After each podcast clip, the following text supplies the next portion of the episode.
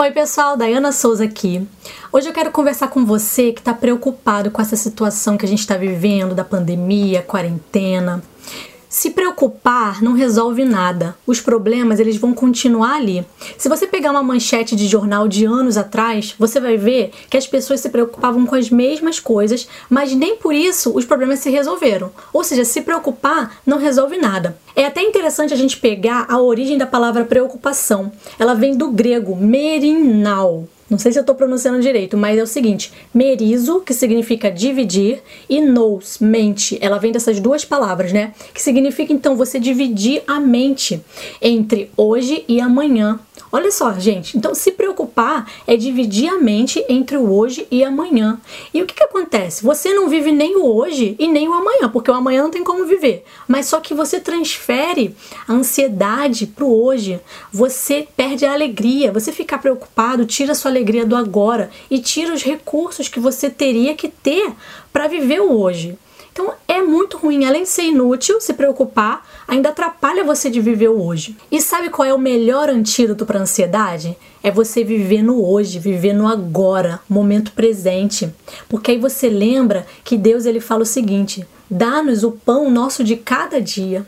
A gente não fica pedindo para os outros dias, é para o nosso dia. E dá-nos hoje o pão de cada dia é viver um dia de cada vez. O esquecimento é o pai da ansiedade. Quando a gente esquece os milagres que Deus já fez na nossa vida, a gente fica ansioso. Só que Deus ele nos dá lembretes. Como, por exemplo, lá no deserto, quando o povo de Israel estava no deserto e ele falou que ia fazer chover o pão. Ele deu o maná. Só que o maná, ele não era para uma semana, para um mês, ele era para cada dia. Deus ele supre a nossa necessidade diariamente.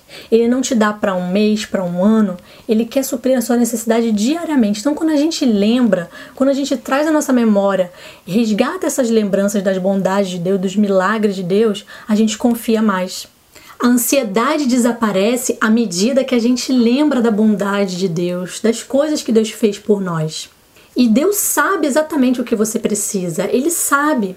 Então confie nele, busque em primeiro lugar e as outras coisas vos serão acrescentadas. Não se preocupe com o amanhã, porque o amanhã trará suas próprias preocupações. Basta cada dia o seu mal, então viva um dia de cada vez. Quando a gente se desespera com os problemas de amanhã, isso drena nossa energia, a gente perde a alegria para viver no agora. E a preocupação, ela não vai resolver o problema. Então, ela não tira os problemas do futuro e ela também não ajuda em nada no presente. A preocupação afoga a nossa vida e nos fere. E, além de tudo, ela desonra a Deus, porque quando você se preocupa demais, você não está confiando em Deus. Você não está confiando que todas as coisas cooperam para o bem daqueles que amam a Deus. E o que, que a gente pode fazer? Orar mais. Quando a gente ora, a gente lança sobre ele as nossas preocupações, a nossa ansiedade, né? A gente não pode orar e se preocupar ao mesmo tempo. Quando você ora, a preocupação vai embora, você está lançando sobre Deus. Outra dica é querer menos. A ansiedade ela vem quando a gente quer além do que a gente precisa. Por exemplo, a gente não pode comer nem beber, nem usar as roupas mais do que a cota de hoje. Quando a gente se preocupa e quer mais do que isso, a ansiedade vem. Então alegre-se em Deus, porque se Deus é suficiente para você, você está sempre bem, você vai sempre ter o suficiente, porque você vai sempre ter Deus. E a terceira dica é você viver o hoje, viver o agora, o momento presente. Não se preocupar com o problema de amanhã, não trazer ele, não sacrificar o hoje pelos problemas de amanhã. Porque Deus supra as nossas necessidades diariamente. Você não precisa se preocupar com o futuro. Se você gostou desse vídeo, já deixe seu like, se inscreve aqui se você ainda não é inscrito e compartilha com alguém que precisa ouvir essa mensagem. Tchau, tchau!